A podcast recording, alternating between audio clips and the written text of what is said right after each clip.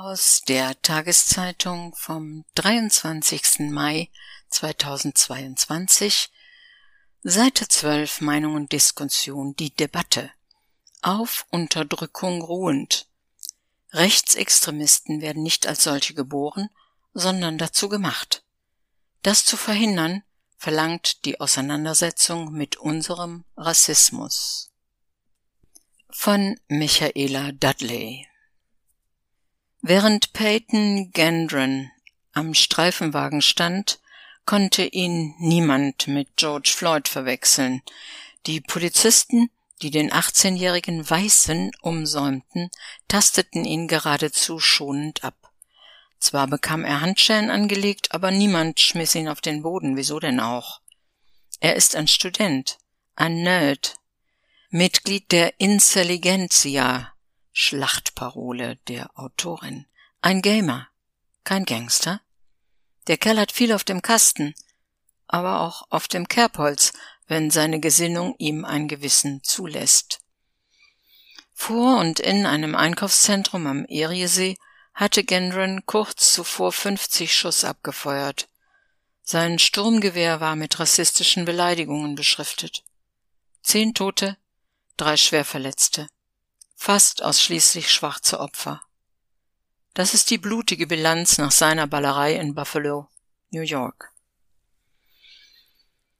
Der Anschlag wirft Fragen auf und die Folgen, die von uns allen in einer tief gespaltenen Gesellschaft getragen werden müssen, bergen akute Brisanz. Dasselbe gilt für das wenige Tage zuvor vereitelte Sprengstoffattentat eines 16-jährigen Deutschen, auf zwei Essener Schulen. In Buffalo und in Essen handelt es sich um terroristische Aktivitäten. Trotzdem tut man sich schwer damit, die tatverdächtigen Jungs so richtig als Terroristen zu bezeichnen, denn sie sind Einheimische aus gutem Hause, kein zum Islam konvertierten und auch keine Linksextremisten. Angesichts der Kraft solcher Denkmuster ist es zusätzlich bedenklich, wenn ausgerechnet NRW-Innenminister Herbert Reul den Eindruck erweckte, das mörderische Vorhaben relativieren zu wollen. Ich möchte dem guten Herrn Reul partout nicht vorwerfen, auf einem Auge blind zu sein. Doch bei der Nacht- und Nebelaktion des SEK in der Wohnung des Jungen kamen einschlägige Beweggründe und Beweisstücke ans Licht. Der Bombenbastler hat es auf Schwarze und Muslime abgesehen. In seinem obligatorischen Manifest proklamierte er die Absicht, wegen des Untergangs der weißen Rasse ein Zeichen zu setzen. Er liebt Adolf Hitler, er lobt die Attentäter von Erfurt 2002 und Winnenden 2009. Im Rahmen der Pressekonferenz nach der Festnahme beschrieb Reul das Unterfangen des Tatverdächtigen dennoch als dringenden Hilferuf eines verzweifelten jungen Mannes. Die gelernte Juristin in mir weiß, dass küchenpsychologische Diagnosen seitens des Staates dem Verteidigungsteam in die Hände spielen können. Es wäre ohnehin besser gewesen, die seelischen Bedürfnisse der Menschen zu thematisieren, die der Junge ins Visier genommen hatte. Selbst ein verhinderter Terroranschlag hinterlässt Traumatisierte. Viele der potenziellen Opfer laufen sowieso mit einer Zielscheibe auf dem Rücken herum, sie sind ungesühnten Mikroaggressionen und der scheußlichen, selbstgefälligen weißen Mittelmäßigkeit dauernd ausgesetzt.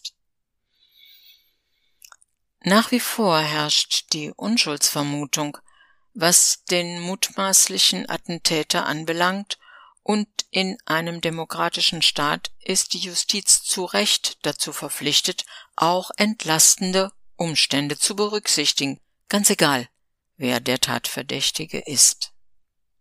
Soweit, so gut. Aber das unbedarfte Philosophieren über die Empfindsamkeiten eines in U-Haft sitzenden Nazi-Verehrers, der Mitschülerinnen und Lehrkräfte in die Luft zu sprengen beabsichtigte, entpolitisiert das angestrebte Verbrechen, ohne die noch bedrohliche Lage zu entschärfen. 6000 Kilometer trennen Peyton Gendron von dem Rohrkrepierer aus dem Ruhrgebiet. Doch sie teilen eine gemeinsame Ideologie, White Supremacy. Sofern die erzkonservativen Medien wie Fox News nun aus ihren Fuchslöchern kriechen, um die Bluttat von Buffalo zu erwähnen, verorten sie den Schuldigen eher in dem großen Austausch, jenem Geheimplan der christenfeindlichen Elite, wonach die weiße Mehrheitsbevölkerung durch nicht-weiße ersetzt werde.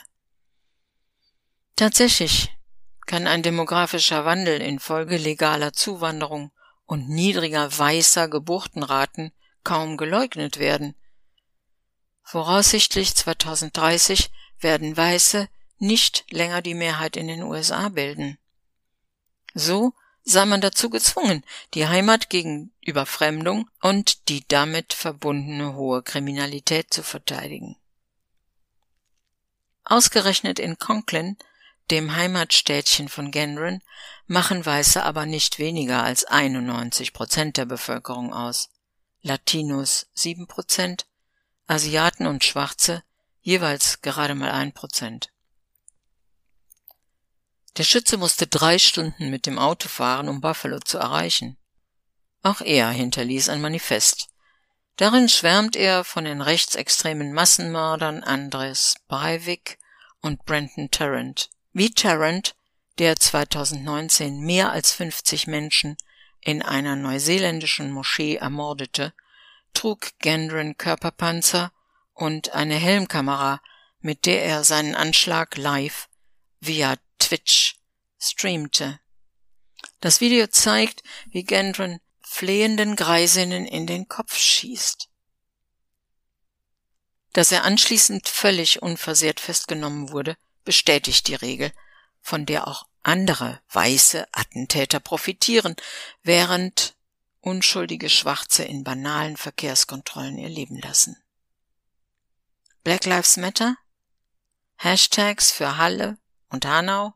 Ja, ja.